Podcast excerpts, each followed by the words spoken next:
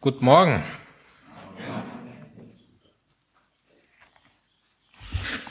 Vor sechs Wochen, vor genau sechs Wochen habe ich eine Predigt gehalten über das Thema Kommt und seht. Und ich habe in dieser Predigt von, von zwei Passagen aus der Bibel gesprochen. Der eine Text war in Johannes 1, kommt und seht. Und der andere Text war in Markus 1, kommt und folgt mir nach. Und diese beiden Stellen sprechen von der Nach Nachfolge der Jünger. Und wir haben festgestellt, dass der eine Text in Johannes 1 sich vier Monate vorher ereignet hat. Und der andere Text in Markus 1 kam vier Monate später. Also der, die Einladung Jesu in Johannes 1, kommt und seht, war die erste Be Begegnung Jesu mit den Jüngern.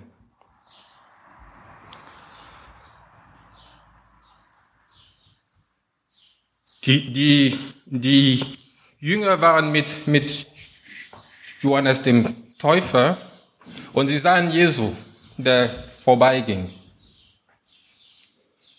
Und Johannes sagte zu ihnen, hier ist das Lamm Gottes, das die Sünde der Welt wegnimmt.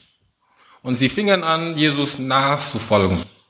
Und Jesus dreht sich um und sagt, was wollt ihr? Wie kann ich euch behilflich sein?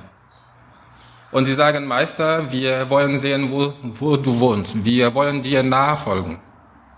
Und Jesus sagte zu ihnen, kommt und seht. Sie sind gekommen und Jesus hat, ihn, hat sie in vier Stationen mitgenommen. Und diese vier Stationen habe ich als vier Regeln, Jünger zu sein, genannt.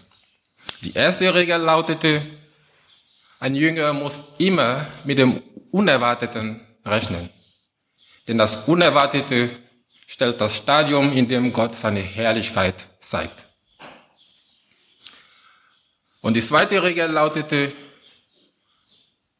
dass die Kirche nicht perfekt ist. Die Kirche ist nicht perfekt.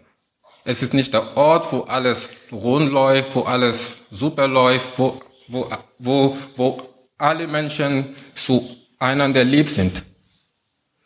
So ist es nicht. Die dritte Regel war, dass auch Theologe, Priester, Pastoren, Religionslehrer, die die Bibel durch und durch kennen, sie müssen auch von neuem geboren werden. Und die vierte Regel war, ein Jünger muss sein Leben verändern, kostet, kostet was es wolle. Jesus wollte, dass die Jünger verstehen, was es wirklich heißt, ihm nahe zu folgen.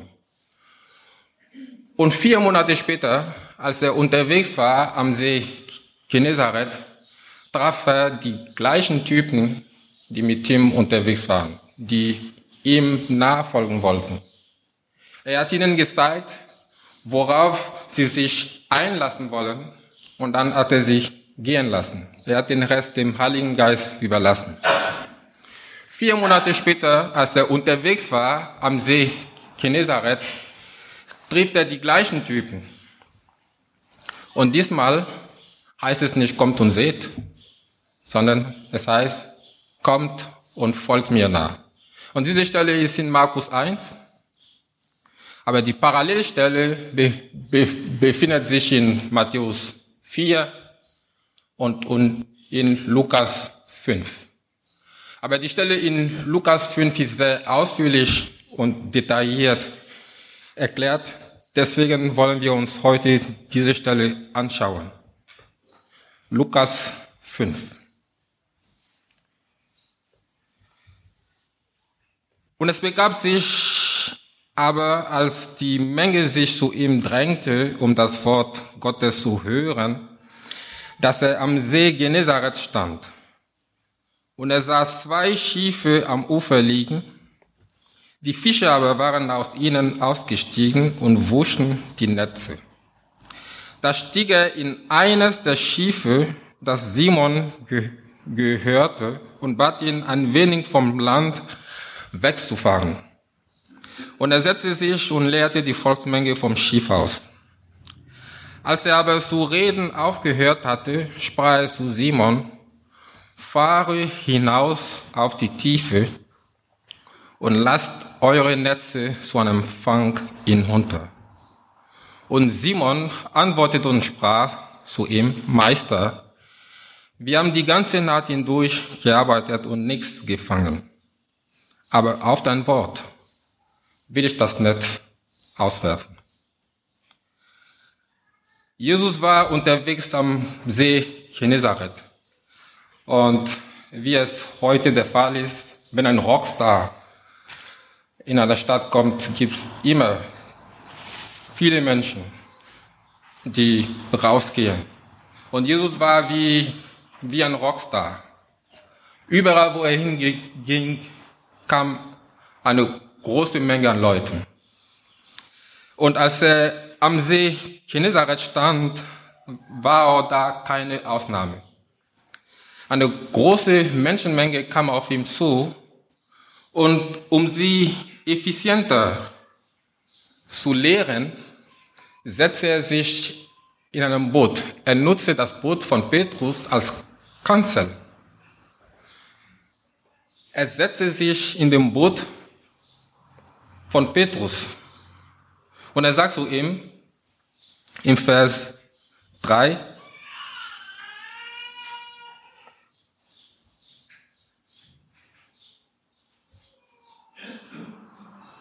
ein wenig vom Land wegzufahren. Stellt euch vor, Jesus kommt zu Petrus und er sagt, das Boot gehört Petrus. Und Jesus kommt und er steigt in das Boot und er sagt ihm, fahr, fahr ein bisschen weg vom Ufer. Es ist doch undenkbar, oder? Petrus ist der Kapitän. Wer von euch war schon mal auf einem Kreuzfahrtschiff? Viele. Welcher Schiffkapitän überlässt freiwillig die Kapitänschaft seines Schiffes eines anderen?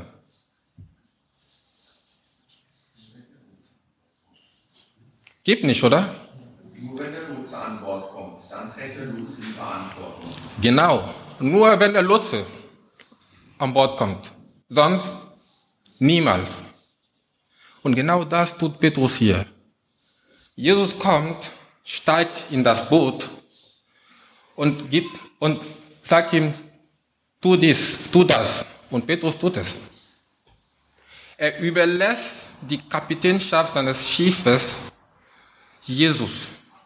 Das Schiff symbolisiert die Art und Weise, wie er seinen Lebensunterhalt verdient. Das Schiff ist, ist ein Beruf. Und er übergibt es symbolisch Jesus. Noch einmal. Ähm, sagen wir mal, ein, ein, ein Bankangestellter.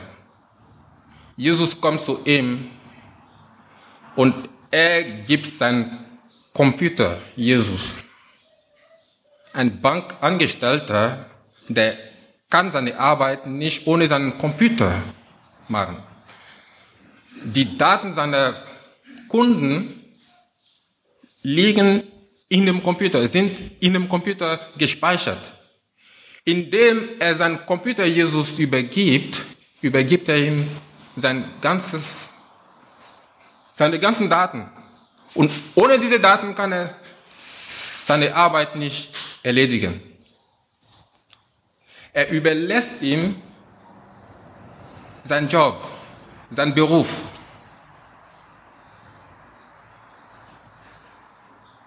Petrus ist eigentlich der, der Kapitän des Schiffes.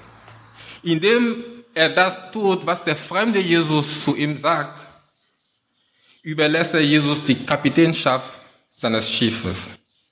Er überlässt ihm seinen Lebensunterhalt. Er überlässt ihm sein Leben, sozusagen. Er erlaubt Jesus die Kontrolle über sein Business, über sein, seine Arbeit, über sein Leben. Er überlässt ihm die Kontrolle.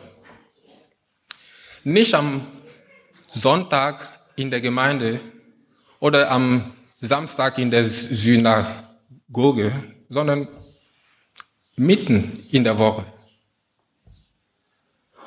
Einige, einige kommen,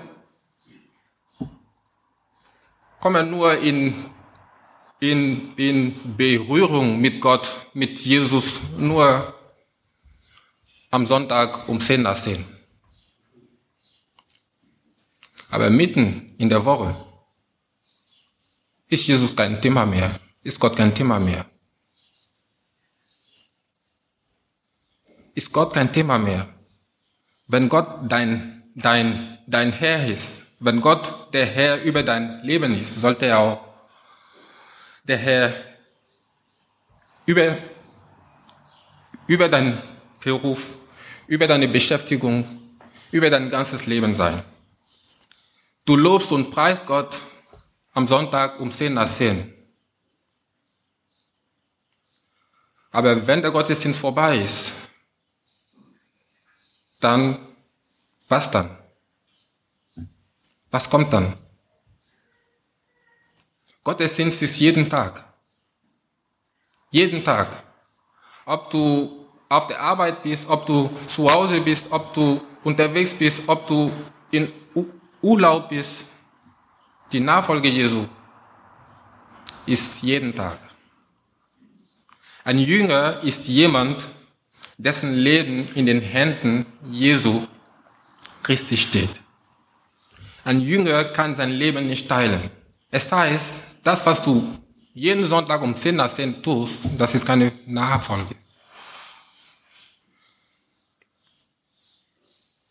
Es, es heißt, Kirche gehen. Aber es ist ganz sicher keine Nachfolge.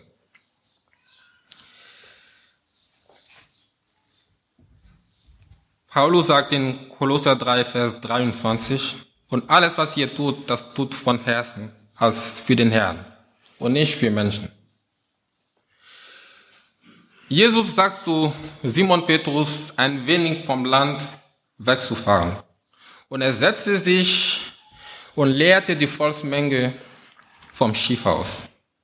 Im Vers 4 steht, als, aber, als er aber zu reden aufgehört hatte, sprach er zu Simon, fahre hinaus auf die Tiefe, bleibt bei mir, ja, und lasst eu eure Netze zu einem Fang.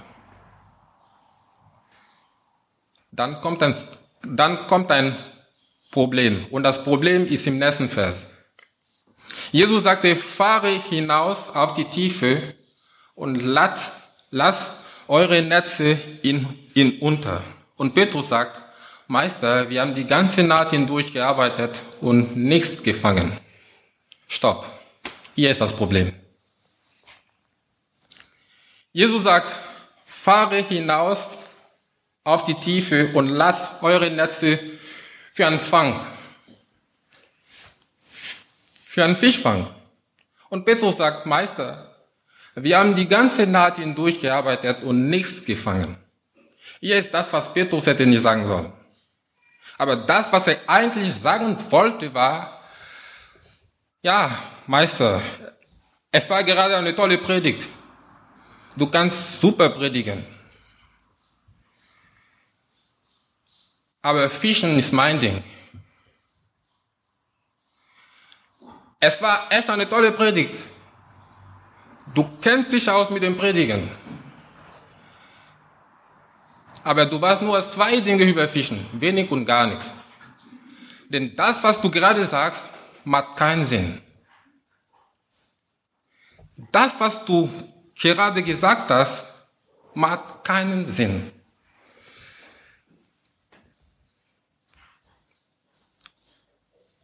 Ich bin ein Fischer. Ich bin ein Profi.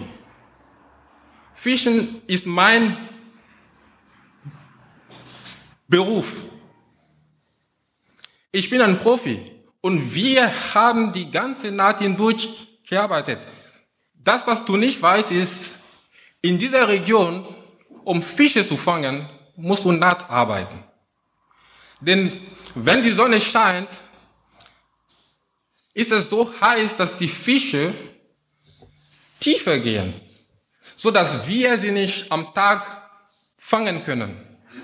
Um Fische zu fangen hier, musst du nachts arbeiten. Denn nachts, wenn die Sonne untergeht, kommen die Fische wieder auf die Oberfläche. Das, was du sagst, macht keinen Sinn. Und ich bin ein Profi. Und wir haben die ganze Naht hindurch gearbeitet und nichts gefangen. Also das, was du sagst, macht keinen Sinn. Koma, aber. Ich habe zwei Minuten gebraucht, um zu aber zu kommen. Aber auf dein Wort. Auf dein Wort will ich das Tor versuchen. Es macht keinen Sinn, es ist keine gute Business-Strategie. Es klingt tatsächlich verrückt. Aber der einzige Grund, warum ich da das tun will, was für mich verrückt klingt, ist, weil du es so gesagt hast.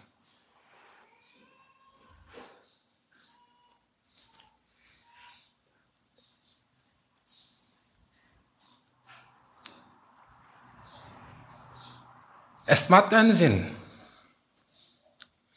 Aber ich will doch meine Expertenmeinung als Fischer beiseite legen. Ich will doch meine Erfahrungen als Fischer beiseite legen und das tun, was für mich keinen Sinn macht. Hast du jemals Gott gehorcht, einfach nur, weil er gesagt hat, tu es. Du brauchst nicht zu fragen, warum, wie oder wann. Tu es einfach. Wie reagierst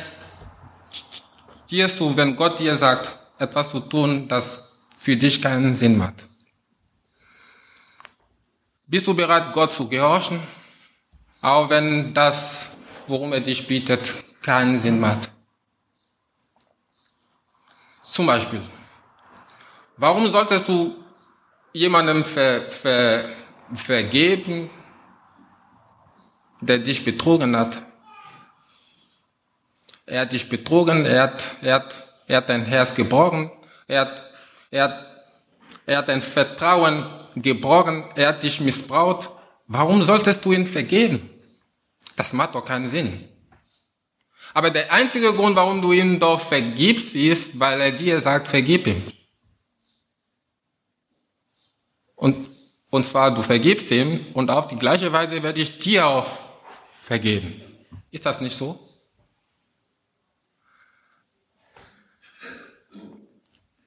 Warum soll jemand, der, der seine ganze Familie verlassen hat, um ein, in ein anderes Land zu gehen, zu studieren und einen tollen Beruf auszuüben, alles verlassen und Pastor werden? Warum? Er hatte seine Träume, er hatte dies, er hatte dies und das geplant. Warum soll er jetzt alles verlassen und Pastor zu werden. Aber das tut er, weil Gott ihm sagt, tu es. Ich habe dich dafür ersehen, tu es. Der einzige Grund, warum er das dort tut, ist, weil Gott ihm sagt, tu das. Es gibt hier einige Singles, ja? Du bist Singles, du hast kein Date, du wünschst dir, dass ein Mann dich an, anspricht. Und du wartest nur, du wartest seit Jahren darauf, dass, dass er dich auf ein Date einlädt. Was wäre verkehrt, wenn du mit dem ersten ausgehen würdest, der dich anspricht?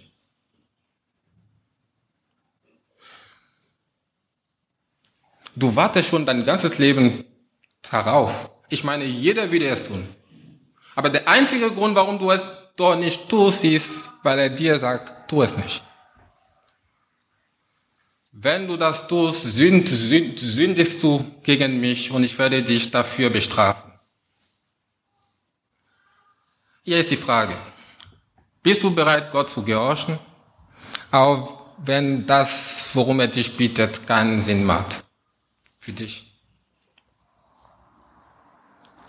Als Jesus zu Petrus am herrlichen Tag sagte, fahre hinaus auf die Tiefe,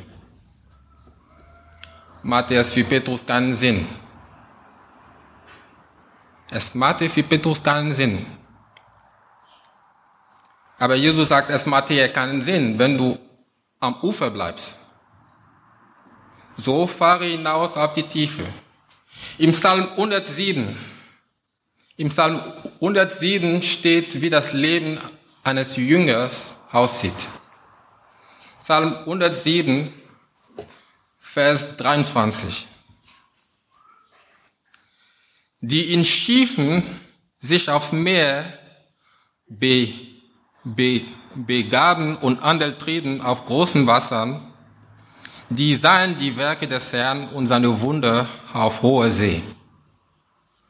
Der Psalmist sagt hier, dass Gott Wunder tut, dass Gott, dass die Werke Gottes nur sichtbar sind auf hoher See. Nicht am Ufer, sondern auf hoher See. Es gibt kein Wunder am Ufer. Gott sagt, wenn du Wunder erleben willst, musst du auf die Tiefe des Wassers gehen. Denn dort da draußen kannst du nicht aus eigener Kraft gerettet werden. Du brauchst die Kraft des lebendigen Gottes, um dich herauszuholen. Du bist zu weit draußen, um schwimmen zu, zu, zu, können, um zurückschwimmen zu, zu können. Deswegen brauchst du die Kraft des lebendigen Gottes, um dich herauszuholen. Du kannst die Kraft Gottes nicht erfahren, wenn du nicht in die Tiefe gehst. Und das ist das, was Jesus zu Petrus sagte. Fahre hinaus auf die Tiefe. Welche Tiefe ist das? Es ist die Tiefe meiner Beziehung zu dir. Die Tiefe, die Tiefe der Nachfolge. Fahre hinaus auf die Tiefe. Fahre hinaus auf die Tiefe. Ein kleiner Junge wollte sich einen, einen Goldfisch kaufen. Und der Verkäufer, der, der Verkäufer legte den Goldfisch in eine Tüte und übergab sie ihm. Und der Junge fragte ihn, ähm, wo, wo soll ich meinen Goldfisch hin, hinlegen? Und der Mann sagte ihm, lege ihn in eine Dose oder in eine Schale. Und äh, der Junge fragte ihn, wie groß wird dann mein Goldfisch sein? Und der Mann sagte ihm, na ja, Sohn, es kommt drauf an. Goldfische haben einen, ein, ein, ein, ein, ein knöchernes Skelett. Wenn du sie in eine kleine Umgebung lässt, dann bleiben sie klein. Aber wegen des knöchernen Skelett wenn du sie in einer großen Umgebung lässt, dann werden sie groß. Also wenn du dein, dein Goldfisch in einem großen Aquarium legst, wird er unvorstellbar groß sein. Gott möchte, dass du ihm vertraust, dass du, dass du deine, deine, deine Umgebung erweiterst, dass du auf die Tiefe des Wassers gehst. Er möchte, dass du deine Umgebung erweiterst, um seine Herrlichkeit zu erfahren. Er möchte, dass du die Bequemlichkeit des Ufers verlässt, des Strandes verlässt, dass du auf großes Wasser gehst. Lieber bin ich allein mit ihm auf hoher See, als auf einem Strand, auf einem Ufer mit Freunden umgeben, mit einem Festmahl ohne ihn. Petrus sagte, Meister, wir haben die ganze Nacht hindurch gearbeitet und nichts gefangen. Und Jesus sagt, versuch's noch einmal. Ihr habt nicht verstanden, ich versuch's noch einmal. Petrus sagt, Meister, wir haben die ganze Nacht hindurch gearbeitet und nichts gefangen. Und Jesus sagt, versuch's noch einmal. Und diesmal tu es genauso, wie ich dir sage. Jesus sagt, du hast einmal versucht, es hat nicht geklappt. Warum willst du jetzt aufgeben?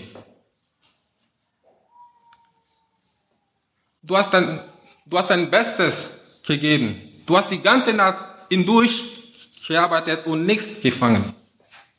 Und jetzt willst du nach Hause gehen und schlafen? Versuch's noch einmal.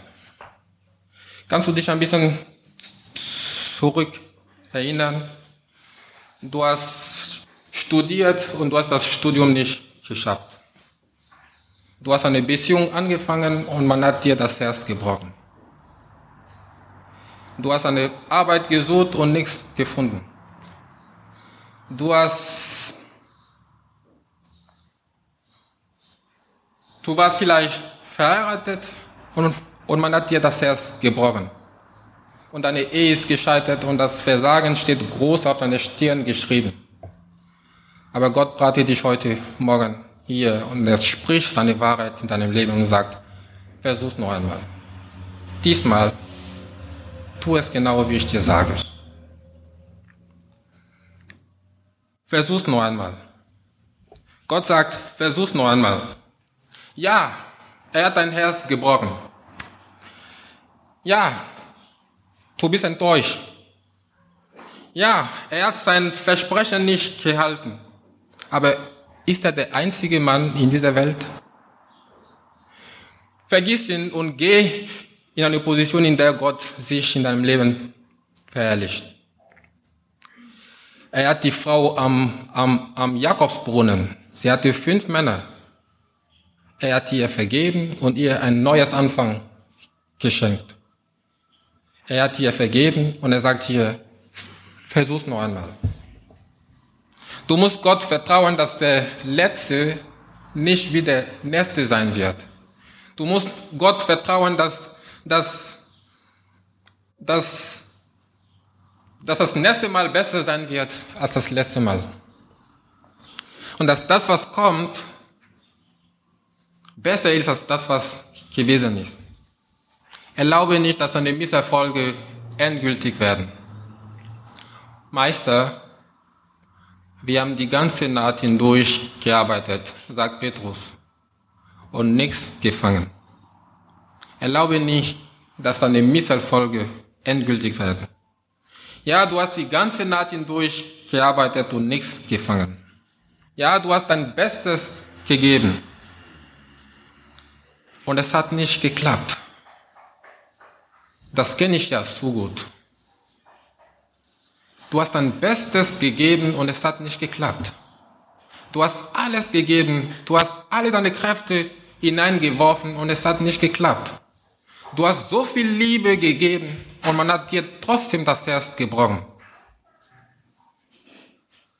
Und Jesus sagt, versuch's nur einmal. Gib nicht auf. Diesmal tu es genauso, wie ich dir sage. Was tut dann Petrus? Petrus sagt, Meister, wir haben die ganze Nacht hindurch gearbeitet und nichts gefangen. Aber auf dein Wort will ich nochmal versuchen. Er hat nochmal versucht. Was ist passiert? Der Text sagt uns, und als sie das getan hatten, fingen sie eine große Menge Fische und ihr Netz begann zu reißen. Da winkten sie den Gefährten, die im anderen Schiff waren, dass sie kommen und ihnen helfen sollten. Und sie kamen und füllten beiden Schiffe, so dass die sinken, so dass die zu sinken be, be, be, be, begannen. Sie haben so viele Fische gefangen, so dass die Netze anfingen sich zu reißen. Die beiden Boote waren so voll, so dass sie anfingen zu sinken. Und da passiert etwas. Als aber Simon Petrus das sah, fiel er zu den Knien Jesu nieder und sprach, Herr, geh von mir hinweg, denn ich bin ein sündiger Mensch. Ein Schrecken überkam ihn.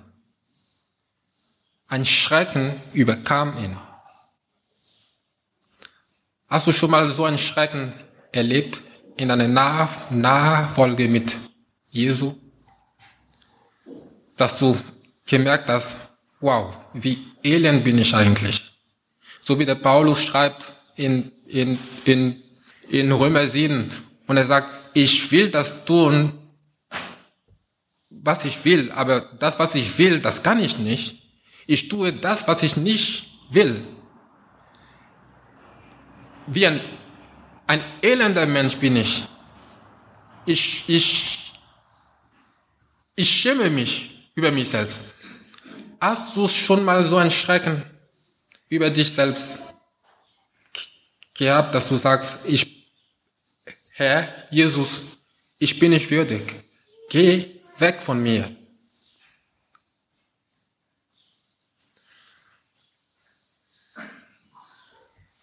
Überlegt dir einfach.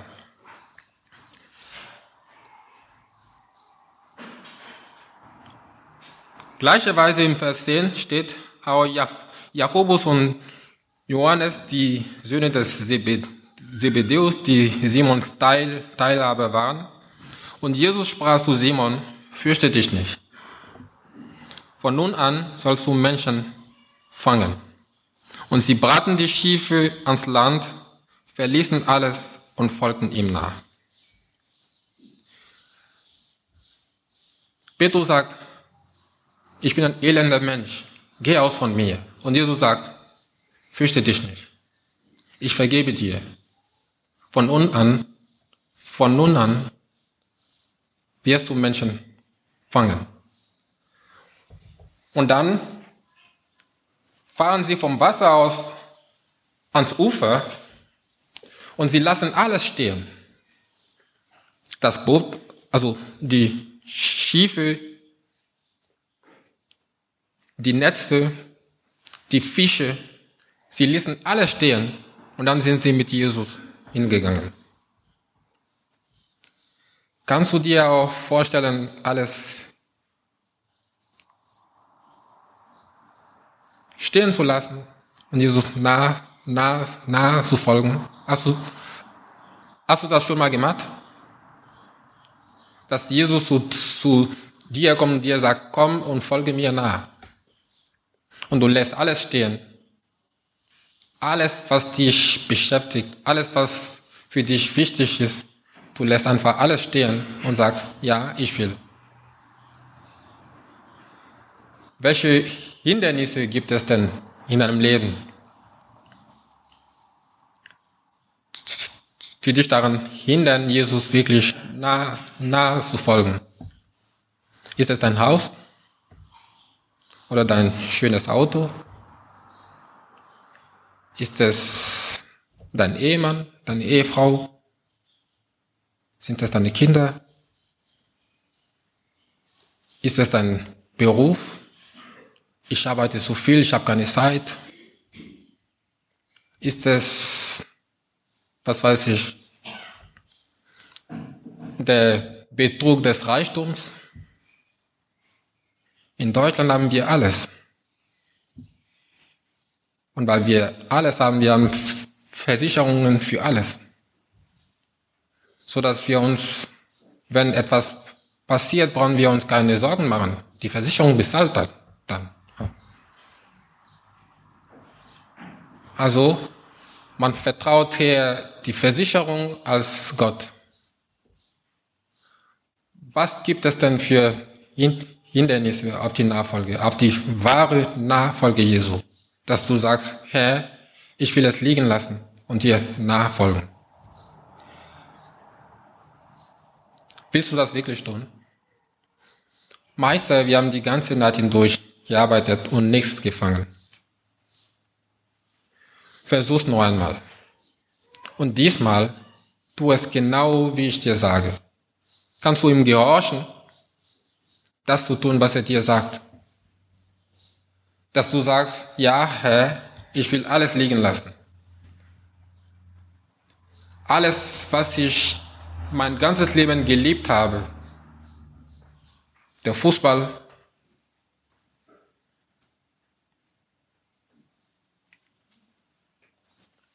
irgendwelche Hobbys. Alle diese Dinge sind wichtig. Ja, klar. Aber es ist gefährlich, wenn wir sie mehr lieben als Jesus. Eben. Jesus sagte, das höchste Gebot ist, liebe den Herrn, deinen Gott, vom ganzen Herzen. Und wie geht's weiter? Ich höre nicht. vom ganzen Herzen und von, von deiner ganzen Seele und von deiner ganzen Kraft und von deinem, von deinem ganzen Denken, vom ganzen Herzen, von deiner ganzen Seele, von deinem ganzen Denken, von deiner ganzen Kraft. Es heißt, alle meine Kraft stecke ich da rein. Mein ganzes Leben, vom ganzen Herzen. Das heißt, mein, mein ganzes Sein muss es, muss dabei sein. Und das zweite ist, liebe deinen Nächsten wie dich selbst.